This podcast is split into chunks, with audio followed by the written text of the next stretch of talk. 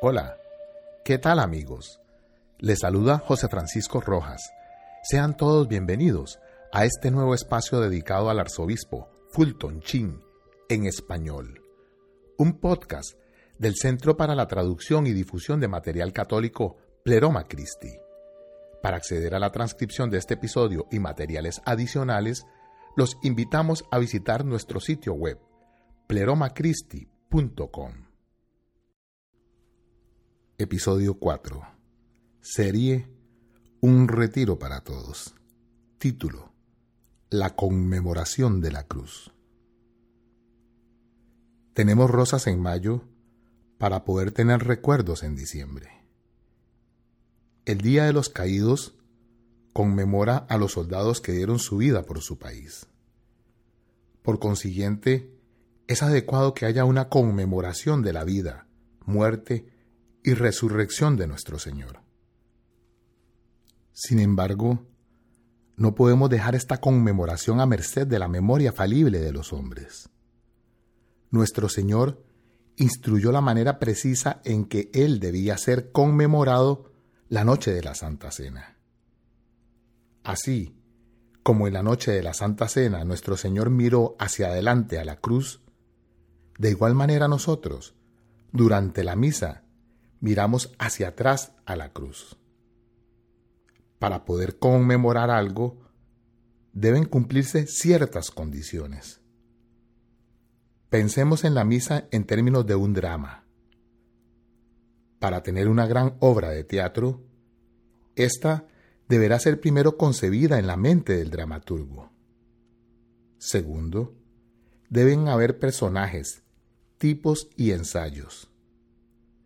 Tercero, debe haber una inauguración. Y cuarto, si la obra es exitosa, se establecen las compañías de teatro ambulantes. De manera que, en esta conmemoración, existe la concepción del drama en la mente de nuestro dramaturgo eterno. Nuestro Señor es descrito en las Sagradas Escrituras desde la creación del mundo como asesinado es interesante cuántas veces esta frase, desde la creación del mundo, es utilizada por nuestro Señor. Desde toda la eternidad, Dios no fue interrumpido por la caída.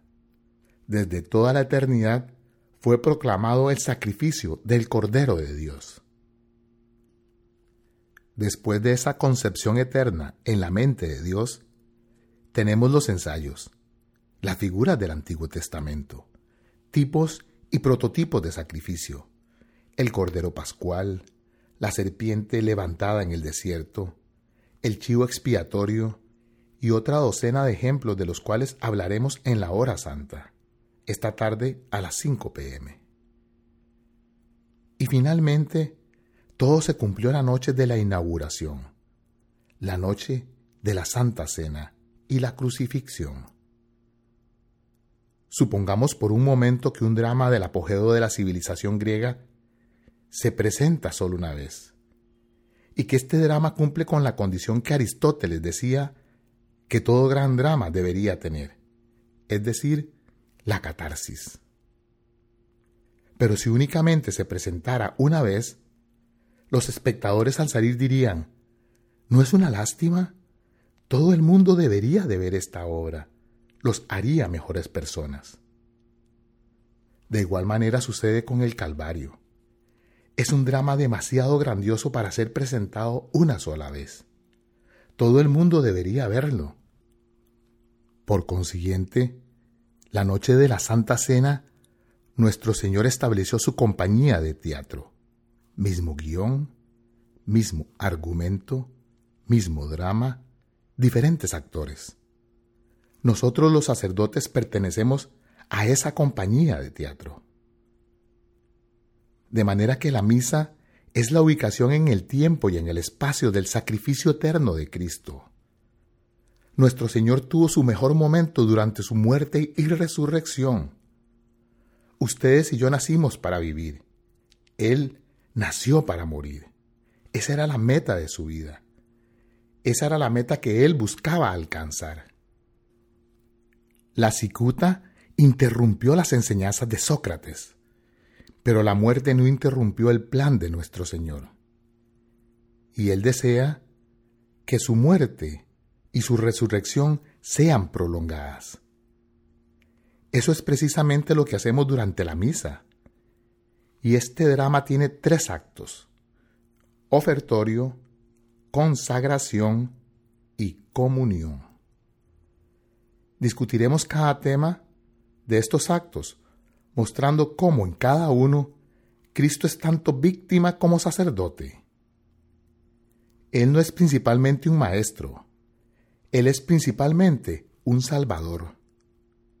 Ese es el significado de su nombre, Jesús, porque Él salvará a su pueblo de sus pecados. Primero, el ofertorio. Nosotros ofrecemos pan y vino. Ahora bien, hay algo de sacerdocio y victimización en esto. Primero que nada, hay sacerdocio. Existe la ofrenda de algunos productos de la tierra, el pan y el vino. ¿Por qué pan y vino? Pues, primero que nada, porque de todas las sustancias en la naturaleza, estas dos son las que mejor representan unidad. El pan se crea a partir de la multiplicidad de los granos de trigo, el vino a partir de la multiplicidad de uvas. De esta manera, nosotros, que somos muchos, somos uno en Cristo. Segundo, tanto el pan como el vino han sido las sustancias tradicionales que nutren al hombre. Por consiguiente, cuando presentamos pan y vino, nos presentamos a nosotros mismos, pues es como si el pan representase la materia de la tierra y el vino su sangre. Así que en el ofertorio, bajo la apariencia de pan y vino, nos ofrecemos a nosotros mismos. Este es nuestro don sacerdotal. Algunas veces lo simbolizamos ofreciendo pan y vino durante la misa es un pequeño símbolo, pero nunca me ha impresionado mucho que digamos, porque es alguien más quien prepara el pan y el vino. Sería mucho mejor si trajéramos la colecta, porque con esto al menos nos estaríamos ofreciendo a nosotros mismos, o si trajéramos la colecta junto con el pan y el vino. Pero esto no es importante ahora. Ahora bien, luego del lado sacerdotal del ofertorio, tenemos el lado victimal, el cual solemos olvidar. Para poder obtener pan a partir del trigo, el trigo debe ser filtrado y pasado por el calvario del molino. Las uvas deben ser estrujadas por el Getsemaní de la prensa. Estos dos elementos, por consiguiente, representan no solamente la entrega de nosotros mismos a Cristo, sino también nuestra entrega para relacionarnos a su cruz. Son elementos sacrificadores, elementos victimales y elementos sacerdotales. Eso es el ofertorio.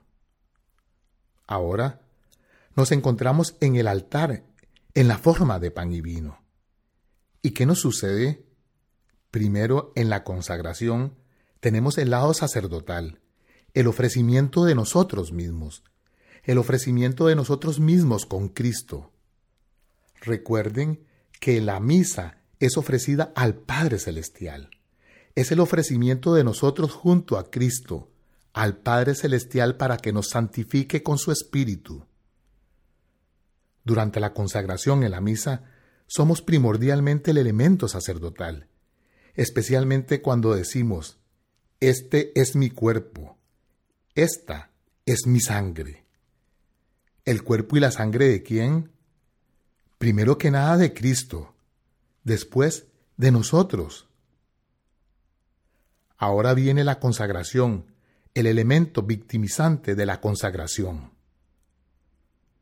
Nuestro Señor no está solo aquí, nosotros estamos con Él y Él nos toma en serio. Si nos ofrecemos a nosotros mismos, moriremos con Él.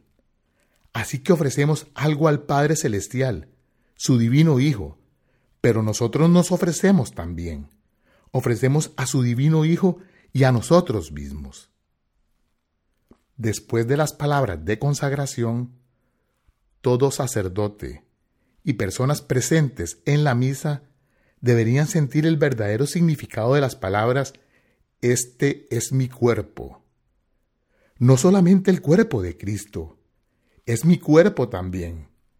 Yo le ofrezco mi cuerpo, yo le ofrezco mi sangre. Ahora el Padre posee ambos. Este es mi cuerpo, esta es mi sangre. No me importa que las especies de mi vida permanezcan igual. Estas son meramente accidentes. Pero sustancialmente, ¿qué soy? Soy divinizado, cambiado, transubstanciado, de manera que ya no me pertenezco a mí mismo, sino que le pertenezco a Dios. La consagración es una muerte verdadera. ¿Cómo es recreada la muerte? Pues, como murió nuestro Señor en la cruz. Su sangre fue separada de su cuerpo. Al final, a nuestro divino Maestro le quedaban apenas unas pocas gotas de sangre. Cuando el pericardio de su corazón fue perforado por la lanza del soldado. Incluso esa sangre fue derramada. De manera que él murió porque su sangre fue separada de su cuerpo. En la misa se consagran por separado el pan y el vino. Nosotros no decimos, este es mi cuerpo y mi sangre. Primero decimos, este es mi cuerpo. Luego decimos, esta es mi sangre. Esa consagración por separado del pan y el vino es como una espada mística que es hendida, separando así la sangre del cuerpo. De esta manera, recreamos en el altar, sacramental y místicamente, la muerte física de Cristo en la cruz. Una de las dificultades más grandes que jugó en contra de la Iglesia durante el tiempo de la Reforma y que incluso hoy día sigue jugando en su contra, es que las Sagradas Escrituras dicen que Cristo solo puede morir una vez. Pero nosotros creemos en que la misa es un sacrificio y por consiguiente Él muere otra vez. Ellos dicen que esto es contrario a las Sagradas Escrituras. Por supuesto que no lo es. Ciertamente nuestro Señor, en su naturaleza humana, la cual obtuvo de nuestra Santa Madre, nunca puede volver a morir. Pero cuando la misa inicia, Él mira y dice, Pedro, Pablo, María, Juan, yo no puedo volver a morir en mi naturaleza humana, pero denme ustedes su naturaleza humana, y moriré nuevamente en ustedes. Así es como la pasión de Cristo es recreada. Mañana hablaremos más al respecto. Este es el momento culminante de nosotros como sacerdotes. Suele decirse que los enamorados siempre ven a su amado a través de los lentes de color rosa. Pues de igual manera, cada vez que el sacerdote sostiene en alto la hostia y el cáliz, estos son como lentes de color rosa, porque el Padre Celestial nos ve a nosotros a través de su Hijo. Este es el momento en que somos verdaderamente hermosos. Este es el momento de la aceptación divina. Y esto es cierto para todos y cada uno de nosotros, conforme el Padre nos ve a través de su Hijo divino durante la consagración. Si me he dado a entender hasta este momento, en el ofertorio nos ofrecemos a nosotros mismos pero lo que ofrecemos es algo que debe pasar por algún tipo de dolor. Durante la consagración, ofrecemos un sacrificio al Padre Celestial, pero también nos ofrecemos a nosotros mismos y por lo tanto somos víctimas. Esto es algo que se les debería explicar mucho mejor a ustedes, para que entiendan que su participación en la misa no es como si asistieran a un teatro. Todos estamos involucrados en la misa. Tercero, llegamos a la Sagrada Comunión. Si la misa finalizara aquí, sería como una clase de totalitarismo, porque nos ofrecemos a Cristo y morimos con Cristo. Eso sería pura victimización. Eso es lo que sucede en países dictatoriales, donde el individuo se entrega al Estado, es consumido por el Estado y nunca es capaz de recuperarse a sí mismo. Ahora, ¿cómo nos recuperaremos a nosotros mismos? Pues bien, dado que nosotros nos entregamos a la mismísima divinidad y nunca podemos errar haciéndolo, en el momento de la comunión somos nutridos por el cuerpo y la sangre de Cristo. Cristo nos dice, dame tu tiempo y te daré mi eternidad. Dame tu humanidad y te daré mi divinidad. Dame tu nada y te daré mi todo. Cuando estudiamos biología aprendemos que en la naturaleza existen dos procesos esenciales para la vida, el anabolismo y el catabolismo. Por ejemplo, si la luz solar, la humedad, la tierra, los carbonatos y los fosfatos pudiesen hablar, le dirían a las plantas, a menos que me comas, no tendrás vida en ti. Si las plantas pudiesen hablar, le dirían a los animales, a menos que me comas, no tendrás vida en ti. Y si los químicos, las plantas y los animales pudiesen hablar, nos dirían a nosotros, a menos que me comas, no tendrás vida en ti.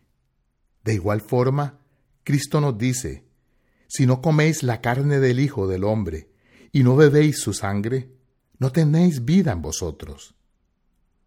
Nuestro Señor transforma lo más bajo a lo más alto, transforma químicos en plantas, plantas en animales, animales en el hombre y el hombre en Cristo. Esta es la comunión, es lo más sublime del amor humano. Lo que la unión del hombre y la mujer es en matrimonio, es la unión de Cristo y el alma en la Santa Eucaristía. Para los sacerdotes, Santo Tomás de Aquino lo describe de esta forma: Sicut aliqua duocopolans. Ya ven, nosotros nos comunicamos entre nosotros en latín. De esta manera nos transmitimos secretos. Cuando los rusos invadieron Polonia, se le solicitó a un sacerdote celebrar la misa, y demoró una hora leyendo una epístola. En realidad, lo que estaba haciendo era instruir a los sacerdotes sobre qué hacer. Ese es el sentido anabólico de la Eucaristía. Ahora, el sentido más abandonado y olvidado, de la Eucaristía es el sentido catabólico. Este es el sentido victimizante de la Eucaristía, o de nuestra naturaleza, mejor dicho. Ahora son las plantas las que podrían decirle a la humedad y a los químicos de la tierra, Tú eres inerte, mera materia. ¿Quieres vivir en mí y ser un ser viviente? Pues bien, no puedes vivir en mí y permanecer tal cual eres. Debes ser transformado, transubstanciado. De igual manera, los animales podrían decirle a las plantas, ¿quieres vivir en mí como un ser sensible? Yo me puedo mover de la luz a la sombra, tú no. Pero no puedes vivir en mí y permanecer tal cual eres. Debes ser arrancada de raíz, ser masticada por la mandíbula de la muerte. Solo entonces podrás vivir en un reino mayor. Y si los animales desearan vivir en nuestro reino y ser parte de un ser inteligente y con voluntad propia, deben someterse al filo del cuchillo, deben derramar su sangre. Cristo nos dice a nosotros, a menos que mueran, no pueden vivir en el reino.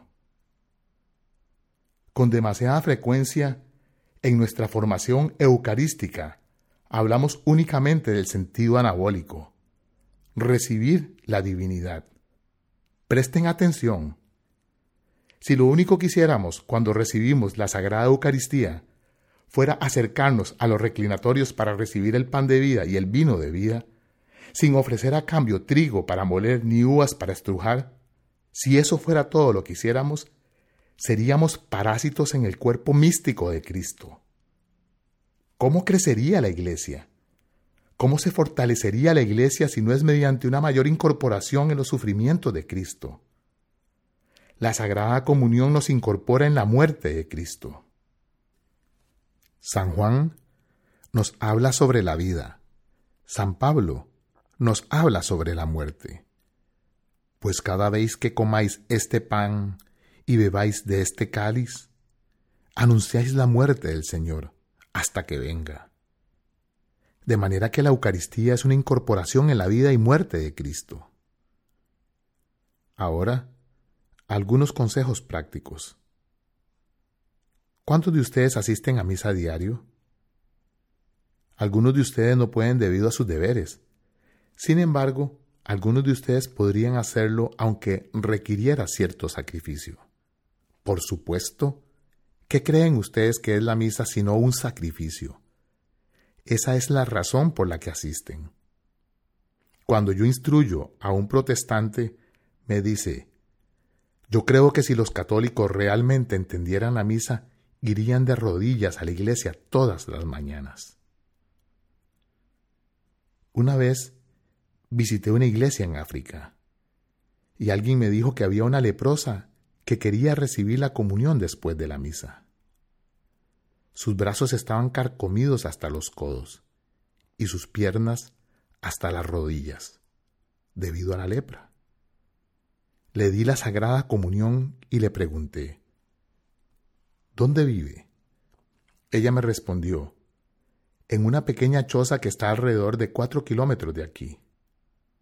Entonces le dije, mañana por la mañana buscaré una bicicleta e iré a su casa. Por cierto, ¿cómo llegó aquí esta mañana? Y ella me dijo, me arrastré con mis codos y mis rodillas. A la mañana siguiente regresó y le dije, Creí haberle dicho que no viniera, que yo la visitaría. Es que no quería molestarlo, padre. Ahora bien, ¿cómo es posible que nosotros, dos sacerdotes, sin ninguna razón de gravedad, no celebremos misa a diario? ¿De verdad? Piensen en el poder que Dios nos ha dado a través de nuestra vocación. Ustedes dirán, estamos de vacaciones, y en vacaciones no celebramos misa. Entonces, ¿cuánto aman ustedes realmente? Tan solo piensen en los sufrimientos que muchos deben pasar para poder asistir a misa.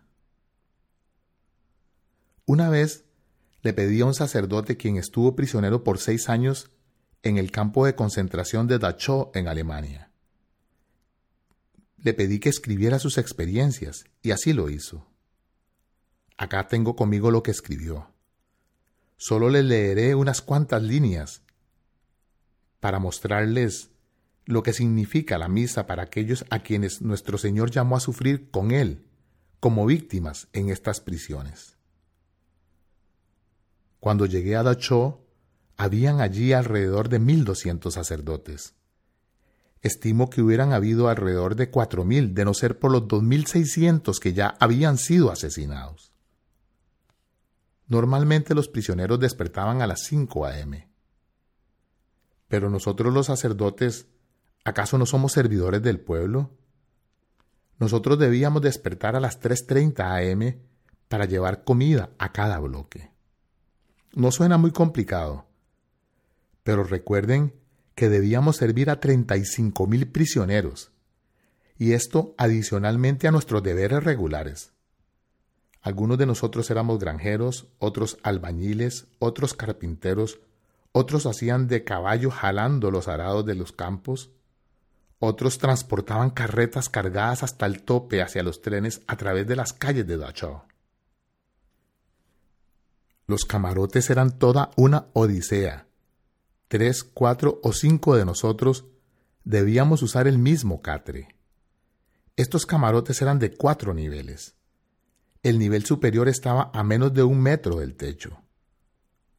420 de nosotros, sacerdotes, debíamos dormir en un dormitorio de 66 metros cuadrados. Con tal de tener un poco más de espacio en la cama, dormíamos con los pies de otro en nuestra cara. Un lugar tan atestado y sin instalaciones sanitarias aumentaba el riesgo de contraer enfermedades. Pero para nuestro crédito, nos manteníamos limpios y saludables. Tan es así que los doctores nos utilizaban como ratas de laboratorio para sus experimentos. el refinamiento de la brutalidad que los sacerdotes sufrían era esperar formados en fila día y noche cuando alguien no se presentaba. En ocasiones les tomaba a los guardias hasta 38 horas para convencerse de que la persona ausente se encontraba en el hospital o ya había sido incinerada. Mientras tanto, debíamos permanecer de pie en la intemperie día y noche, bajo el sol y la lluvia, en el frío congelante y en el calor infernal. En una ocasión, cincuenta de nosotros murieron congelados y otros 250 fueron hospitalizados. Después este sacerdote continúa describiendo otros tormentos indescriptibles.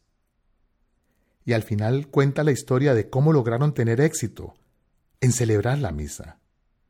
Él cuenta cómo algunos de los sacerdotes que eran utilizados como caballos para jalar las carretas hacia los trenes, conspiraban para hacer que una rueda se soltara cuando pasaban al frente de la rectoría de Dachau. De manera que el pastor de Dachau salía a ver qué había sucedido. Entonces, algunos sacerdotes le susurraban algo en latín, y una semana después volvían a romper la carreta en el mismo lugar, y el sacerdote les contrabandeaba algunas hostias y un poco de vino.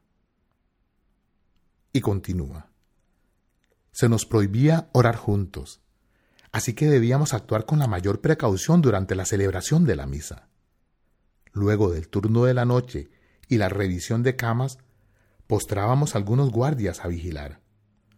Oscurecíamos las ventanas y el afortunado de entre nosotros en celebrar la misa limpiaba minuciosamente su patético uniforme de prisión. Se ponía una estola sobre sus hombros y bajo la tímida luz de una candela de contrabando iniciaba la celebración de esta otra gran pasión, de la cual la nuestra no era más que una continuación física. El día que sacerdotes eran asesinados e incinerados, algunos de nosotros iban a los hornos y tomaban un poco de sus huesos y los ponían en un recipiente de vidrio. Estas eran las reliquias de los santos y todos los que podían se aglomeraban en la habitación. Lágrimas de alegría bajaban por nuestras mejillas. Cristo, el Señor, quien sabía lo que era el sufrimiento, venía a sufrir con nosotros, a traernos fortaleza y consuelo. Las pequeñas hostias eran partidas en tantas partículas como era posible, de manera que tantos como fuera posible pudieran comulgar. Los sacerdotes jóvenes memorizaban los nombres de quienes ya habían comulgado, de manera que al fin de mes todos pudieran recibir la sagrada comunión. Pienso que Dios miraba esa prisión nuestra y encontraba una respuesta agradable a su grito de amor en la cruz. Tengo sed. Así que ustedes, que son gente buena, propónganse asistir a la misa diario, si les es posible. Y ustedes, sacerdotes, celebren la misa todos los días, entendiendo que nosotros somos víctimas y sacerdotes. Hay una ley en el universo. Vivimos de lo que matamos. Todo lo que comemos debió haber sido matado primero. Nosotros vemos a Cristo en la cruz. Y ninguno de nosotros puede postrar su mano en su cuerpo y decir, soy inocente de este hombre. Y Él, en su infinita misericordia, se nos entrega como alimento de vida, a pesar de ser culpables de su muerte, y de esta manera vivimos de lo que hemos matado. Esta es la mayor misericordia de Dios y nuestra mayor esperanza para el perdón nuestro. Dios los ama.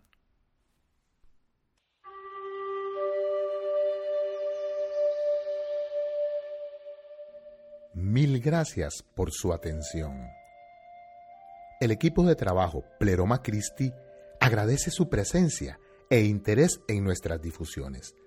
Para acceder a la transcripción de este episodio y otros materiales adicionales, los invitamos a seguir visitando nuestro sitio web pleromachristi.com.